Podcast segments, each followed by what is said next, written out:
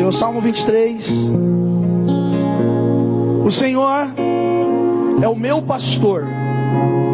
E nada. O quê? No quê? Olhe para quem está do teu lado.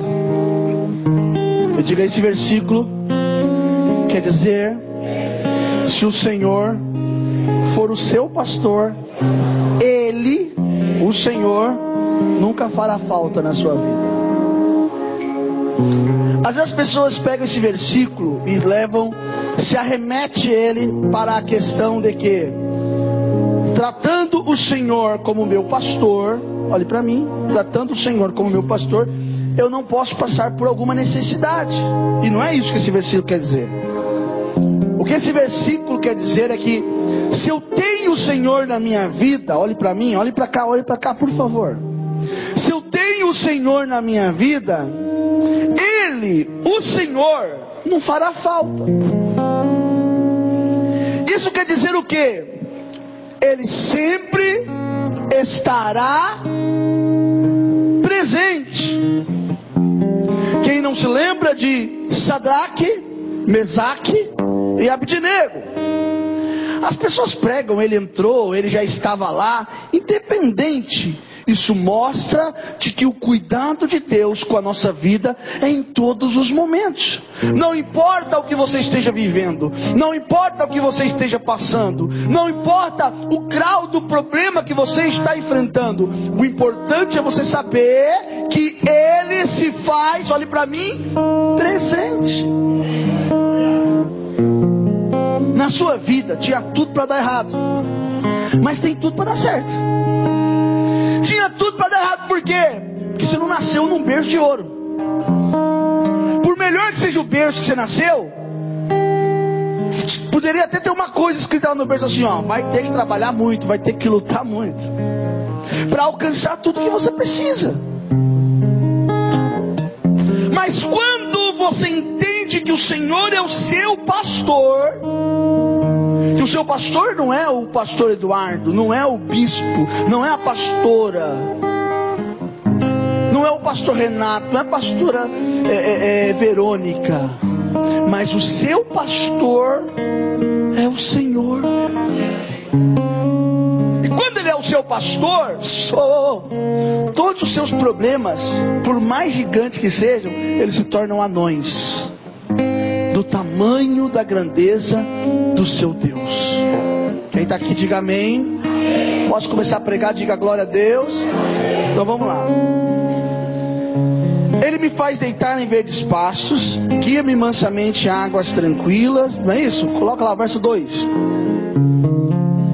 Ele me faz repousar em pastos verdejantes, leva-me para junto das águas tranquilas, refrigera a minha alma, verso 3 guia-me pela vereda da justiça por amor do seu nome.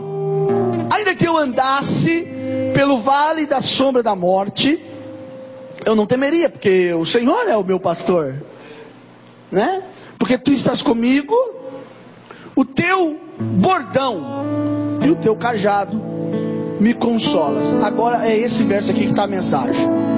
Preparas-me uma mesa na presença dos meus adversários. Eu estava pensando desde que acordei pela manhã e vinha na minha mente a palavra mesa. Mesa, mesa. O que é que a mesa tem, que, tem a ver comigo e com você? O que Deus, oh, oh, oh, o que Deus quer tratar acerca de mesa. Na nossa vida, na nossa casa, nós não entendemos o que é altar. Porque se nós entendêssemos o que é o altar, nós nunca quebraríamos uma aliança. Quando você quebra uma aliança, bispo, leva-se um tempo muito grande para você rever outra feita. Pode-se quebrar uma aliança e fazer outra? Acontece. Mas na maioria das vezes, a aliança ela não fica perfeita, ela não fica exatamente como tem que estar, porque ela começa com o tempo mostrar reflexo das outras alianças. E é muito sério o que eu estou falando aqui.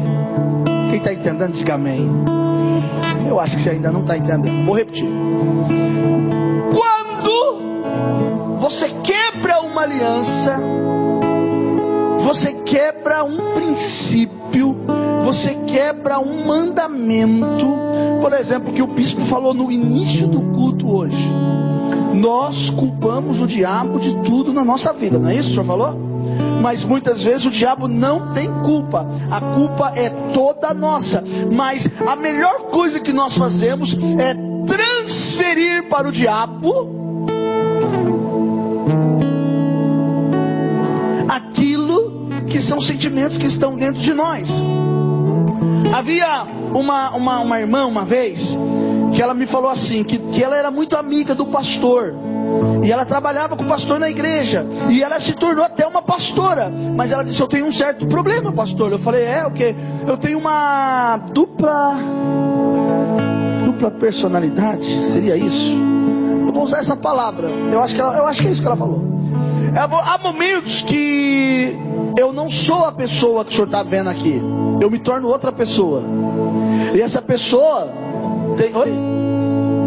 É. Ela falou para mim assim: essa pessoa tem até outro nome. E quando essa pessoa, ela, ela, ela, ela, ela eu, eu, eu entro nesse, nesse, nesse negócio, ela chega pro pastor e fala um monte de coisa dele, da vida pessoal dele. Fazer o braço. Ela falou para mim assim, irmão, esperando ouvir alguma coisa diferente. Que o senhor acha? Eu acho que você é apaixonada por esse pastor e que você gostaria de falar tudo aquilo para ele normal. Só que você não tem coragem de falar, porque você sabe que ele é casado, ele não pode ter nada com você, e é por isso. Mas fui na lata, irmão, não teve jeito. Não deu pra, nem para passar manteiga, Diego. Ela, como assim? Eu falei, primeiro que você está me está se referindo a um. A, você está querendo jogar a culpa numa, numa ação demoníaca que não existe é o fato de que você quer falar para ele algo, é o fato de que você vive dentro da vida dele, e o que você gostaria de viver ainda mais, só que não é permitido. E aí você acaba falando tudo que você quer falar, só que você joga a culpa na sua dupla personalidade. Nós somos assim. Nós culpamos o diabo de coisas da nossa vida, mas nós não entendemos que o maior problema está dentro de nós. Refiro à aliança quebrada, eu me refiro a situações na sua vida que você passou por uma quebra de contrato. Alguém já viu isso aqui? Uma quebra de contrato. Vamos quebrar o contrato agora. Vai lá. Vou fazer uma quebra de contrato. Existe uma multa a ser paga. Você está disposto a pagar essa multa? Ah, não, mas olha, eu quero quebrar o contrato. Mas você vai falar: não, não, tem uma multa ser paga. E é aí que na quebra de aliança as pessoas não entendem. Ou você acha, agora eu preciso entrar nesse assunto, que numa separação de casamento não existe uma multa a ser paga. Não existe um processo independente. Ontem eu ouvi o pastor Edu fazendo uma live sobre relacionamento. E dentro de algumas coisas que ele estava falando, ele, numa hora ele falou sobre isso. E aquilo eu comecei a pensar. Até mesmo numa quebra de contrato de casamento existe um preço. O divórcio traz dor, o divórcio traz sofrimento, o divórcio faz outras pessoas sofrerem, que são os filhos. O divórcio faz com que a, a estrutura financeira se abale, porque tem que dividir os bens. Então, uma quebra de aliança é algo muito sério. Por exemplo, nós aqui temos uma aliança, sim ou não? Sim ou não? Legal. Se nós quebramos essa aliança, e você fala assim, pastor, quero conhecer outros pastos verdejantes. Eu falo, fazer o quê? Sinto, eu não posso segurar ninguém. Nunca na minha vida segurei. Não vai ser agora. Você quer o que? A benção? Tá bom, Deus te abençoe e vai. Primeiro passo, você chega naquele pasto verdejante e fala, nossa, que rosas! Não tinha lá na vida celestial essas rosas. Que rosas lindas e maravilhosas. Mas daqui a pouco você fala, opa, tem um espinho aqui, outro espinho. Não, mas não me falaram que tinha esses espinhos.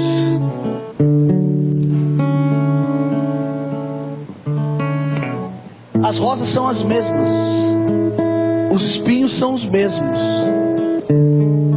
E você continua a mesma pessoa. Você não vai mudar enquanto você não entender que a mudança ela não é de fora para dentro. Ela é de dentro para fora. Então, quando eu levo você para a mesa, eu estou dizendo: Deus quer fazer aliança com você, mas aliança que não se quebra. Quem está aqui, diga amém. Então ele diz: Preparas, Salmo 23, preparas uma mesa perante mim na presença dos meus adversários, unja minha cabeça com, e o meu cálice transborda. Unção com óleo é importantíssimo na ovelha. A ovelha é um animal sensível, a ovelha é um animal frágil. A ovelha, ela, quando o salmista leva-me a águas tranquilas, é que a ovelha tem medo de água forte, água corrente.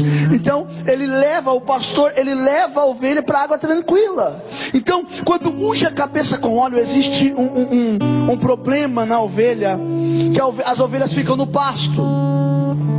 E no pasto fica muito. Alguém, alguém já viu aqui pasto de, de, de, sei lá, de cavalo, de boi, sei lá. Como é que fica lá, irmão? Hã?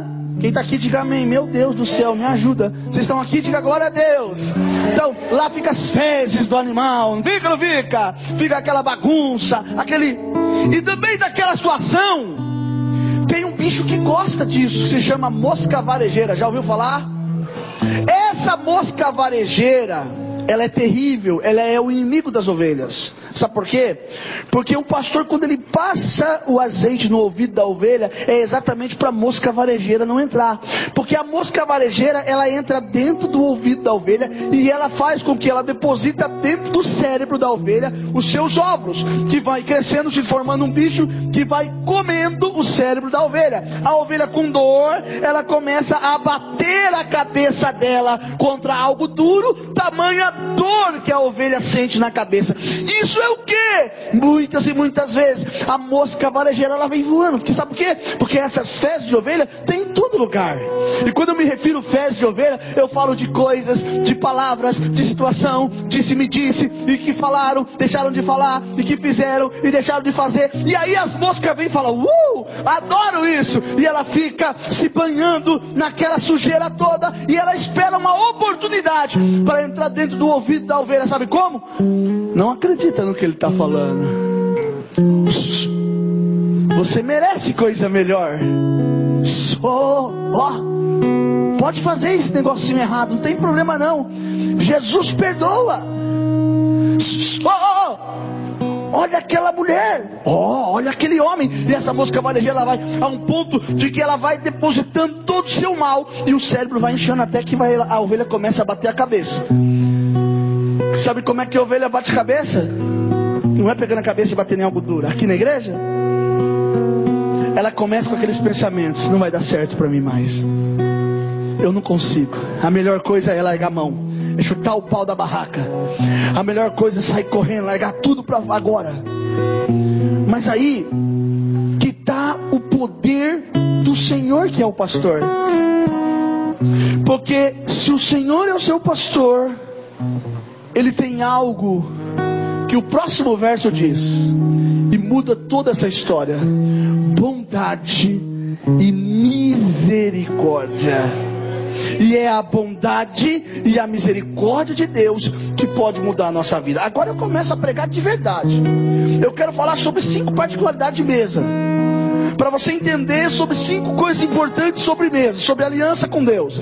A primeira delas se chama Mesa dos Trabalhadores. Qual é a mesa? Não é do Lula, pode ficar tranquilo. Para quem pensa em coisa política, eu não penso nisso, mas mesa dos trabalhar. Olhe para quem está do lado e fala, mesa dos trabalhadores. Do livro de Lucas, coloca para mim aí, Mel. Eu ia pedir a Bíblia, mas eu vou ler ali com você, vai ser mais fácil. Livro de Lucas, capítulo 15, verso de número 17. 17. Então, caindo em si, mesa dos trabalhadores é aquela mesa da simplicidade. Mesa dos trabalhadores é a mesa simples. E aí o que acontece? Um menino chamado na Bíblia como filho pródigo, mas nós poderíamos dar o nome dele de Eduardo, de Jefferson, de Marcelo, de Leonardo, de Nicolas, de Emerson, de Poliana, de Edson, de Ana Paula, de Luan, de. É, meu Deus, vai que travando tudo aqui minha mente, Jesus amado. Lucas, Ai, minha, minha mente já está até tá enrolando já, até quase que eu vou chamando outro por outros nomes. E aí o que acontece? Escuta essa, Heloísa. Nós poderíamos chamar o nome das pessoas nesse filho pródigo, mas a Bíblia chama ele de pródigo, não dá nome para ele. Poderíamos chamar ele de qualquer nome. Quem não sabe, ele era um Pedro da vida. Quem não sabe, ele era um João, um Tiago. Mas nós não podemos dar, porque Jesus não deu o nome para ele. Jesus falou que ele era um filho pródigo. Esse filho pródigo, irmão Marcos, um dia ele falou assim: Ó, cansei. A comida aqui de casa é boa, mas tá meio sonsa, meio sem sal, meio sem sabor. Tô querendo comer um negócio diferente. Eu quero uma experiência diferente. Aí vem aquele prato. Você fala, nossa, que prato lindo! Uh, vamos lá, e começa a se envolver no prato. É, o prato vem dançando, entendeu? Entendeu isso? Ela fala, nossa, que pratão! Hã? Isso, isso, isso não é uma mini, uma mini. Esses dias eu fui, fui almoçar na loja, peguei uma, uma marmitex inteira, dividi com o que ele falou que era mini. Bicho é terrível, irmão. É. Come demais, bispo. Meu Deus do céu. E eu não consigo comer uma inteira, fui dividir com ele, achou ruim comigo ainda. Olha só, aí ele pega aquele pratão, como diz pratão de pedreiro, não é verdade? Aquele pratinho, aquela montanha, igual o Diego faz lá na loja, assim, aquela montanha. E fala assim, agora, olha que pratão! Eu não quero mais acabar. Papai, papai, sua casa é muito boa. Mas eu não quero mais a sua casa. Sabe por quê? Nós somos assim. Nós não valorizamos as coisas que Deus faz na nossa vida. Olha esse marido que você tem. Talvez hoje ele é um barrigudo. Talvez ele está velho. Talvez ele é um chato. Talvez ele tenha um monte de defeito. Mas foi Deus que deu ele para você. Olha essa mulher que Deus te deu. Talvez ela é encrenqueira, briga. Vez em quando ela dá uma olhada meio feia para você uns coices da vida, mas foi essa mulher que Deus te deu. E saiba que tudo isso é amor. A gente briga com quem a gente ama, não é verdade? Casa de mesa de trabalhadores. Certa feita um, um pai tinha dois filhos. Um filho era bruto, macho, aquele famoso macho alfa. Ele foi, ele é macho demais. Aí um dia o irmão mais novo era mais sensível. O irmão foi e deu um beijo no rosto do outro irmão. O irmão falou: Ô oh, rapaz, sou homem, rapaz. Tá, tá tirando? Tá, que história é essa? Bravo? Nunca mais. Deu um, deu um safanão no irmão. O irmão triste, chateado. Foi até o, o pai. Acho que o meu pai não vai fazer isso comigo, né? Aí o pai estava lá trabalhando, bispo, olha só, trabalhando com seus afazeres. Ele foi lá e lascou um beijo no rosto do pai. O pai pegou e falou assim: Menino, história é essa? Tá louco? O que está acontecendo com você? ficando doido? Seja homem, menino. Ele ficou triste, começou a chorar. E foi até a mãe, e a mãe pegou ele no colo. Deu carinho, deu amor, porque mãe sabe fazer isso. Isso mãe sabe fazer como ninguém. Não existe amor maior que amor de mãe. Você pode ter o amor de qualquer pessoa, mas o amor de mãe é incomparável. Mãe não troca seu filho por nada. Escuta o que eu estou dizendo. Mãe não troca seu filho por homem, mãe não troca seu filho por nada, por dinheiro, por nada. Se um dia você colocar uma mãe na parede e falar assim, seu filho ou eu, ela vai mandar você embora, vai arrumar as malas e vai deixar lá fora para você levar. Porque mãe, ah, meu filho tá, não, tem, não interessa. Mãe não, mãe não abandona filho. Olha só. A mãe pegou o filho, beijou, abraçou. Foi, filho? Ele falou, mãe,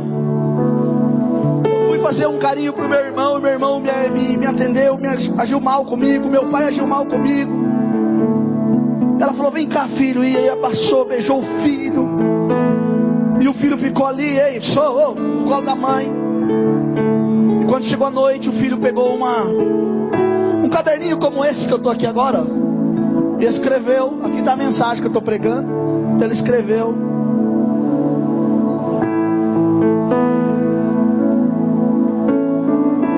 começou essa carta assim: Olá, eu quero que vocês todos da família saibam que eu amo muito vocês.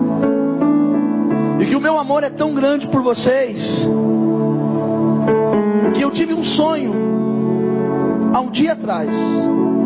E nesse sonho apareceu Jesus para mim. O que eu estou contando não é a história da carochinha, não, é um testemunho quando Jesus apareceu para mim, Jesus falou assim: Eu vou te levar. Eu vou te levar e despeça da sua família. Beije seu irmão, beije seu pai e beije sua mãe. E foi aí que eu decidi ir até vocês, mas vocês não me entenderam. Eu tenho uma coisa para dizer para você, irmão. Nunca desperdice uma oportunidade de ser recebido com amor por um beijo. Saiba que ter um irmão é a melhor coisa do mundo. É muito bom ter um irmão. Quem tem irmão aqui, diga amém. Nunca se envergonhe do seu irmão. Quero deixar um aviso para você, pai. Pai, ame os seus filhos. Saiba que eles também te amam. Que o seu amor seja incondicional. Que o Senhor, Pai, nunca se envergonhe de beijar o seu filho. E para você, mamãe, quero dizer que você é a melhor do mundo. Obrigado por todo esse tempo. Obrigado por tudo que a senhora fez. Eu vou deitar e vou dormir. E Jesus falou que eu não vou acordar mais. Aquele menino dormiu. Eu falo de um caso que aconteceu. Outro dia todo mundo acorda e vamos, vamos, vamos. É uma segunda-feira da vida. Vamos trabalhar, vamos embora. Mesa dos trabalhadores, mesa dos trabalhadores. Tá uma cadeira, cadeira de um filho, cadeira do outro filho, cadeira da mulher, cadeira do marido. Todo mundo, uma família de quatro pessoas, todo mundo sentado à mesa, mas faltava apenas um menino. O mais novo. E o pai fala: Oh, esse menino dorme demais.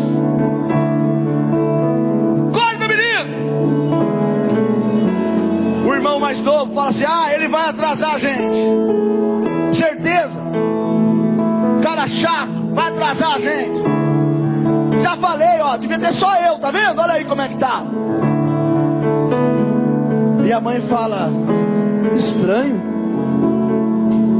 Ele sempre acorda no horário, né? Deixa eu ir lá ver o que aconteceu.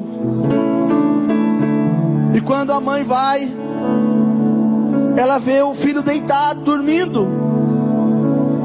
E em cima assim, ela encontra uma cartinha, que é a cartinha que ele escreveu. E quando ela lê a carta, ela começa a gritar: o marido dá um pulo da mesa, o filho sai da mesa, todo mundo vai lá ver. E de repente, o pai lê aquela carta, e quando ele olha o filho já morto, ele começa a chacoalhar o filho e dizer: eu quero demonstrar o meu amor. Mas já é tarde demais, porque ele teve a oportunidade de fazer e não fez. Na nossa vida, nós nunca podemos desperdiçar as oportunidades. Oh, oh, oh, nós nunca podemos desper, é, é, desperdiçar as oportunidades. A mesa de trabalhador é mesa simples, mas tem alimento. É mesa simples, mas tem alegria. Quando o pródigo ele olha aquilo, ele fala: Meu Deus, quantos trabalhadores de meu pai, eles têm aliança, eles têm mesa em casa, a mesa é simples, a mesa talvez não tenha todos os alimentos que na casa do filho tinha, mas era uma mesa que tinha alegria, tinha comunhão, e eu estou aqui padecendo de dor, porque eu quebrei a minha aliança.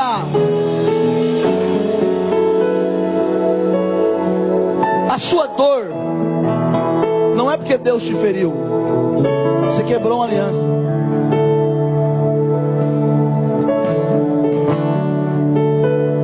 E a mensagem é que ainda há tempo de você rever a sua vida.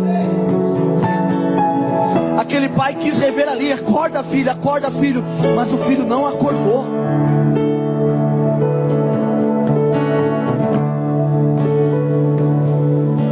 Mesa dos trabalhadores, simplicidade, alegria, alimento. O verso 23 do capítulo 15.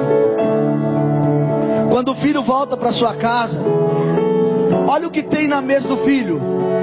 Trazei também matai o novilho cevado, e comamos e regozijamos na mesa do Pai. É a segunda mesa. Sempre, sempre haverá fartura. Sempre haverá amor. Na mesa do Pai nunca faltará alimento. Jesus falou: Vinde a mim todos que estáis cansados, sobrecarregados, que eu vos aliviar.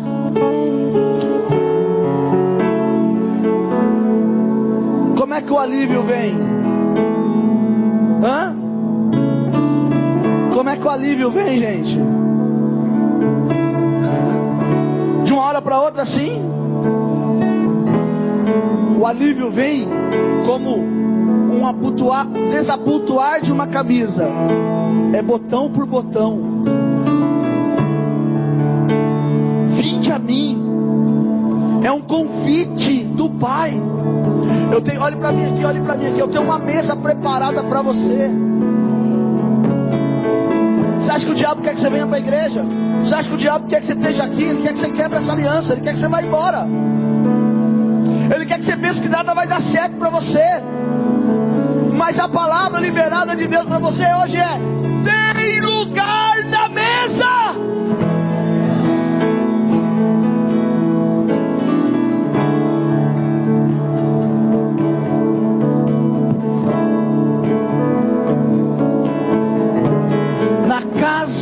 mesa do Pai, tem tesouros.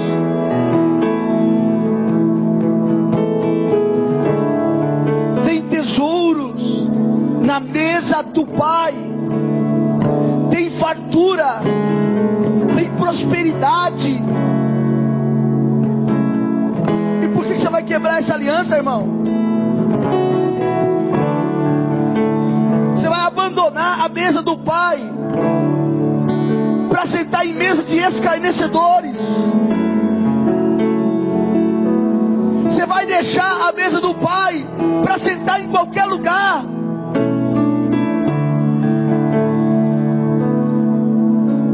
vai vai deixar a mesa do pai para ir comer com os porcos. Ou muitas vezes nem comer, só ver eles comer porque você não tem o que comer.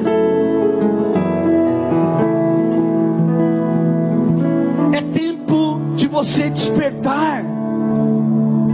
Pastor, mas o que as pessoas mais falam é: já era, não dá mais tempo. Eu tenho uma palavra reservada para você, você crê? Nada, absolutamente nada está perdido para você. Deus vai mudar a sua história. A mesa do Pai é a mesa de amor, é a mesa que tem alegria, é a mesa que tem fartura. A terceira mesa, mesa de aliança, chama mesa do profeta. Já ouviu falar? A mesa do profeta é uma mesa diferente, ela não é uma mesa com cadeiras. Ela é uma mesa e uma cadeira. Mesa de profeta. A mesa de profeta, ela é uma mesa e uma cadeira. Ela está lá em 2 Reis, capítulo 4, versículo 10. Uma mulher, movida por uma ação do próprio Deus, ela via que Eliseu passava sempre por ali, e ela disse: Vamos fazer para ele um quarto pequeno, e no quarto lhe passamos uma cama, uma mesa, e nessa mesa vamos colocar um candeeiro. Quando ele vier à nossa casa, retirar-se-á para ali. Uma mesa, uma cama, uma cadeira e um candeeiro.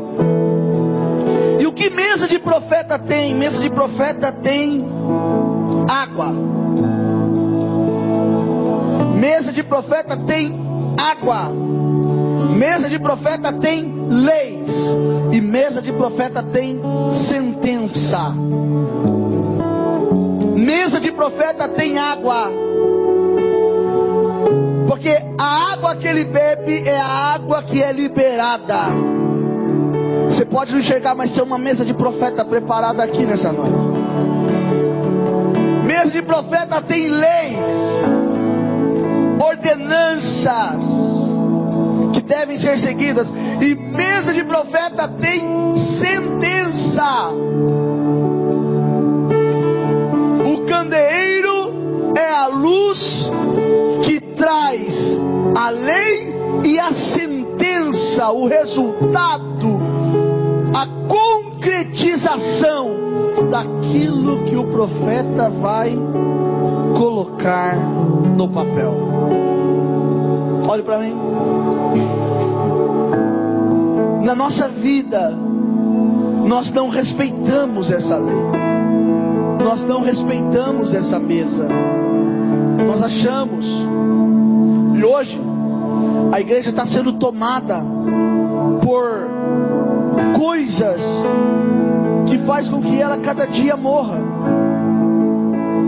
A igreja não tem mais vida. E a culpa é nossa. Porque nós somos cúmplices de obras infrutíferas das trevas. Deixando fazer o que querem com a igreja. Precisa levantar pessoas como Jesus. Quando ele entrou lá e viu os mercadores fazendo dentro do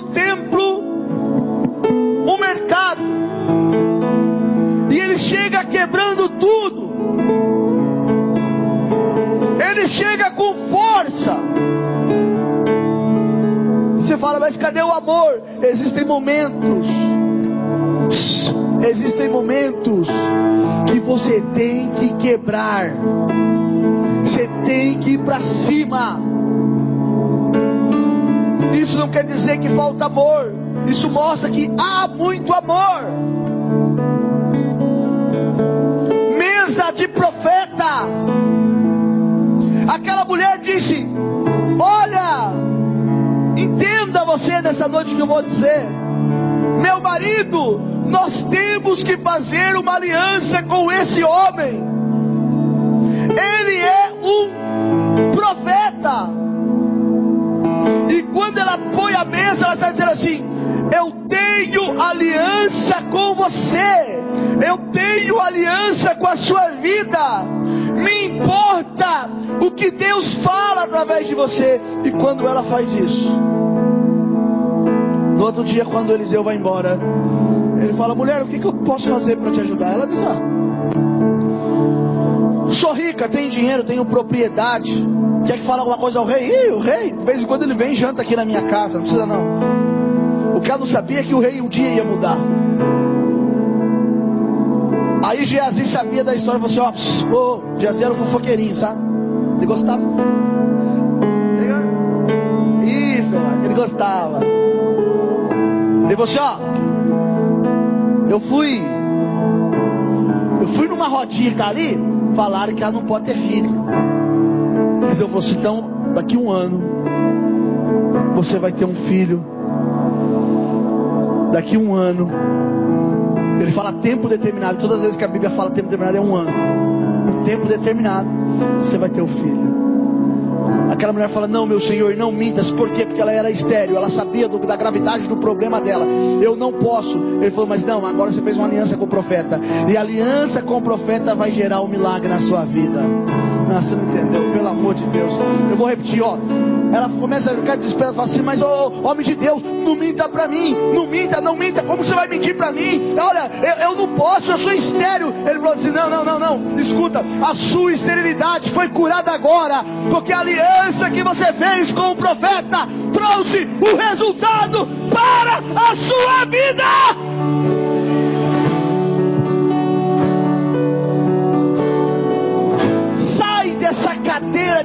Enfermidade que você está sentado, irmão. Sai dessa cadeira de enfermidade que você está sentado. De que eu não posso, que eu não vou, eu sou doente, eu tenho problema, eu não vou alcançar. Sai dessa cadeira de enfermidade. A aliança com o profeta trouxe uma sentença de vitória sobre a sua vida.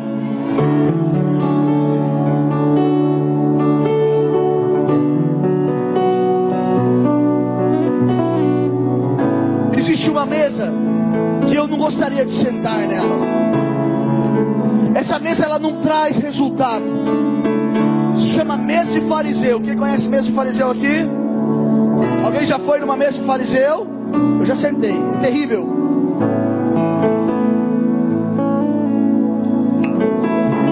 Quando o salmista fala não se assente e roda, ele está falando de mesa. A mesa de fariseu é uma mesa redonda.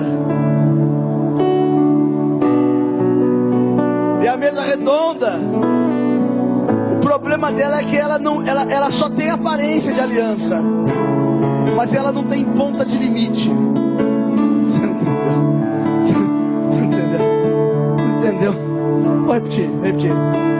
A mesa de fariseu é mesa redonda.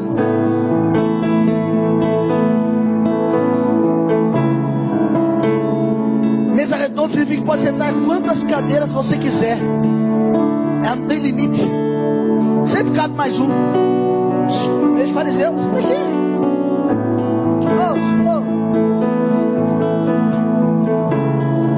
oh. Só que a mesa retangular ou quadrada, ela impõe limites. Desse lado cabe dois, daquele lado cabe um, desse lado cabe dois, desse lado cabe um. Acabou, chega. Ou se ela for maior, cabe três, quatro, cinco, seis. Normalmente a mesa antigamente caberia 12. Mas ela impõe limite. Não é qualquer um que pode sentar na minha mesa. Não é qualquer um que pode desfrutar da minha intimidade. Não é qualquer um que pode comer na minha mesa. Não é qualquer um que pode chegar na minha mesa. Sabe por quê? Porque a minha mesa é lugar de aliança. E no lugar de aliança, somente pessoas que realmente querem viver uma vida diferente. 7,36. Lucas 7,36. Acontece algo assim interessante. Um fariseu chamado Simão, não é o Pedro, é o Simão fariseu. Ele convida Jesus para ir à sua casa para testar Jesus. Ele queria testar Jesus. E quando ele chega lá, Jesus senta na mesa, todo mundo senta na mesa. E aquele homem começa a esperar que Jesus tenha alguma reação. Mas veio uma mulher pecadora. Eu estava estudando sobre isso, disse que ela tinha uma má fama. E essa má fama significa que ela vivia uma vida fora dos padrões de Deus. possivelmente uma vida de prostituição e de erro. Olhe para mim aqui, por favor. Essa mulher, quando ela chega, ela não tem lugar na mesa. Jesus sentado na mesa, um monte de gente rodeando Jesus. O fariseu esperando um milagre de Jesus que Jesus fizesse. E Jesus quieto, e o negócio, a conversa acontecendo. Então, como foi? Olha só, as pessoas, todo mundo falando, conversando, talvez cantando, cantarolando, tocando. Não sei o que estava acontecendo lá dentro daquela casa, mas alguma coisa diferente estava acontecendo. E aquela mulher entra por meio da multidão. Ela passa despercebido por todo mundo, porque ninguém vai ligar para uma pessoa pecadora. E ela olha a mesa, na mesa está todo mundo sentado, não tem lugar para ela. Mas sabe o que ela faz? Ela vai para os pés de Jesus. E nos pés de Jesus ela começa a chorar. Ela começa a passar o perfume em Jesus. Aquele perfume Tem gente que acha que aquilo é uma coisa barata. Barato se chama essência, aquilo que você compra nessas lojas. Que você acha que é perfume, mas é apenas a essência misturada. Ali se tratava de algo puro. Um perfume caro. E quando aquela mulher ela chega ela começa a beijar os pés de Jesus, lavar os pés de Jesus com as suas lágrimas. O fariseu olha aquilo sabendo quem é a mulher, porque fariseu é assim. O fariseu ele quer julgar você, ele quer dizer que você não pode, ele quer dizer que você não vai. Só quando é para o seu benefício, não, é para o meu benefício, então venha. Mas se for, ah, é você, tipo assim, se a lei valer para você, que é morte, é morte. E se para mim for, tem que ter alguma revelia para que isso não aconteça. Que eu não posso. Na verdade, a mesma ação que Jesus fala, a reda de Satanás, se chama uma síndrome de Lúcifer, que estava sobre Pedro, está sobre muitos homens hoje em dia andando por aí e pregoando uma mentira e as pessoas acreditam. Jesus olha para aquilo e para a mulher, e eu creio que o coração de Jesus se enche de amor. Mas o fariseu, ele falou assim: Isso aí? Ele, tá vendo? Não é profeta coisa nenhuma. Se ele fosse profeta, ele saberia quem é essa mulher. E Jesus olha para aquele fariseu e conhecendo o que ele fala, diz assim: ó, um perdoou 50, outro 500. Estou usando aqui para você entender. Quem amará mais? Eu falei assim: relógio, quem perdoou 500? A dívida era maior. Jesus falou: sim, julgaste bem, porque eu cheguei na sua casa. Você não me deu água para as mãos, não me deu água para os pés e não me beijou. Essa mulher, desde que entrou, não cessa de beijar os meus pés é, é, é, derramar as suas lágrimas e secar com seus cabelos. O fariseu olha para aquilo e fala: Olha, o, o, aprendizado, mas ele não consegue absorver aquilo para a vida dele, porque fariseu ele é limitado. Tem alguém que é limitado aqui? Não, né? Hã? Quem está aqui, diga amém. Fariseu é limitado, então ele não consegue. Jesus olha para aquela mulher e fala assim: ó, seus muitos pecados são perdoados. E o fariseu fica chupando o dedo, sabe por quê? Porque na mesa do fariseu tem idolatria, na mesa do fariseu tem discórdia, na mesa do fariseu tem confusão. Arreda-te da mesa de fariseu. Quando o fariseu te chamar, sai fora. Não sente em mesa de fariseu, porque em mesa de fariseu não tem retorno para a sua vida. E agora eu vou encerrar a mensagem. Tem uma mesa chama mesa da espera. Repita comigo, mesa da espera. Você já deve ter visto aquele filme A Espera de um Milagre. Você já deve ter ouvido muitas coisas acerca disso. E a mesa da espera significa a mesa do processo. A mesa da espera, irmão, preste atenção, que agora eu estou encerrando e é importantíssimo. Está em 1 Samuel capítulo 16, 11 e 13. Abre aí, Mel, para nós, que nós vamos encerrar agora. Vamos lá, Léo, bora. Tem lugar. Olha só. Quinta e última particularidade da mesa. Mesa da espera. 1 Samuel 16, 11. Olha só. Na mesa da espera, acontece aqui, ó. Perguntou Samuel a Jessé: Acabaram-se os teus filhos? E ele respondeu: Ainda falta um, o mais moço. Eu imagino ele passando a mão na cabeça e dizendo assim: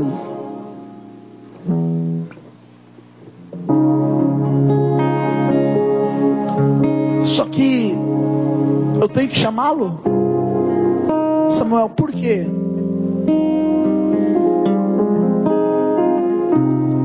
O máximo que ele conhece dessa casa é só a porta. Mas como assim só a porta? Jessé precisa se expor. E ninguém é curado se não expor. Senhor, eu quero ser curado, mas se você não me expor, você não vai ser curado. Sabe esse medo que você tem? Sabe se essa essa coisa que você tem que você vai ter que tomar uma atitude, você não toma, você, você, você fica. É porque você não expõe. É que existe um problema lá atrás, que um dia você quebrou a cara. E você acha que todas as vezes que você vai fazer, você vai quebrar a cara de novo. Olhe para mim aqui, olhe para mim, abre seus olhos e olhe para mim. Com medo.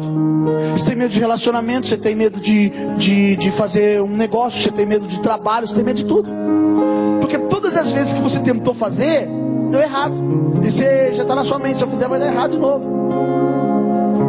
Ah, um dia eu fui lá e comprei uma casa e perdi. Então eu não quero mais comprar, vou viver de aluguel, porque eu comprei e perdi. Ah, um dia eu fui lá e me relacionei com uma pessoa, não deu certo. Ela me machucou, eu machuquei ela e fui machucada. E aí eu não quero saber mais. Gessé, Deus escolheu a sua casa e dentro dos seus filhos tem um rei. Acabaram-se os meninos? Ele falou: falta um. A mesa estava pronta, preparada.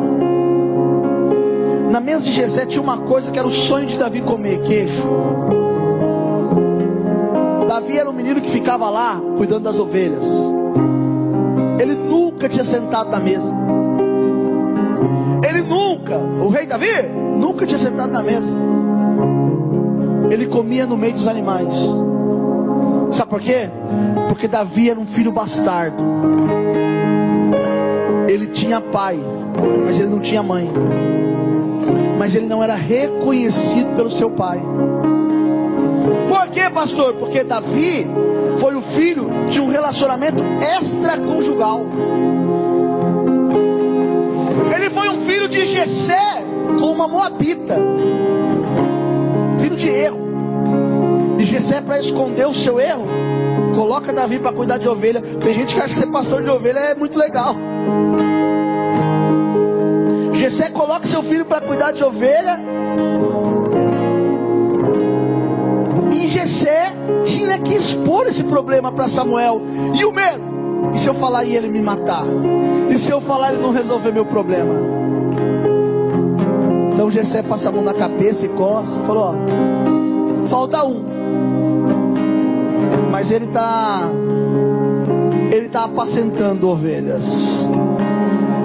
Jessé pensando no ouvido de Samuel: morte!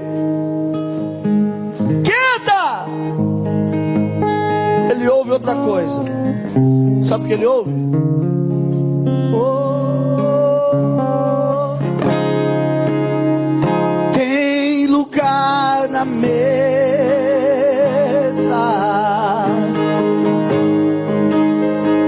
Pode se achegar. Nós não assentaremos a mesa enquanto ele não chegar que eu estou dizendo, olhe para mim. Havia uma mesa preparada aqui nessa noite. E só estava faltando você. A mesa está aqui. Escuta o que eu vou dizer. Não tenha medo, você não vai morrer. Não tenha medo, você não vai perder. Não tenha medo. Ai meu Deus, eu acho que Deus vai me levar. Não, não, não vai. Escuta. Um dia, agora não. Deus está mandando eu dizer para você: é tempo de sair de trás das malhadas e sentar na mesa como filho. É tempo de uma mudança, é tempo de uma restauração. Oh. É tempo de mudar a história da sua vida. Então faz o seguinte: manda lá buscar o rei que o Senhor escolheu, Davi. Quando Davi, os irmãos de Davi, recebem a ordem do pai, eles não ouvem o que o profeta fala, que o profeta falava só com o pai. Então quando eles ouvem, eles pensam assim: ah, é, esse maldito deve estar atrapalhando nós. E na volta, sou, oh, oh. Quando eles estão vindo a cavalo, ó, os irmãos de Davi a cavalo, Davi a pé. Davi! O profeta quer falar com você, maldito. Vamos embora. Cuspiu em Davi. Xingavam, falavam, blasfemavam contra Davi. Vai, Davi! E Davi indo, oh, oh, e Davi indo, e no meio do caminho, aquele Davi, aquele menino, os seus irmãos esperando que fosse uma sentença contrária, mas estava ali uma porção de Deus reservada para ele e uma palavra: não nos assentaremos à mesa enquanto ele não chegar. Eu tenho uma palavra profética para a tua vida nessa noite. Se a sua aliança, se a sua, se hoje nessa noite você sentar à mesa com o Senhor, há um renovo de Deus na sua aliança. Olha o que eu estou dizendo para você: coisas na sua vida que estavam dando errado, tinha tudo para dar errado, tinha tudo para não dar certo. Deus está mudando a sentença sobre a sua vida nesta noite. A partir de hoje, o Deus do milagre, o Deus do impossível, o Deus que realiza, Ele está mudando a sua história.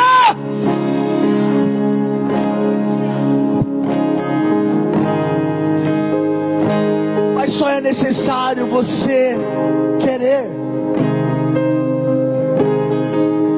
Lembra como eu comecei pregando hoje? O Senhor é o meu, nada, Ele não me fará falta.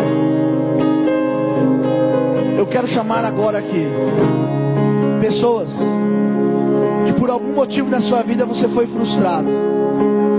Por algum motivo na sua vida você veio aqui nessa noite abatido, você veio aqui nessa noite precisando de um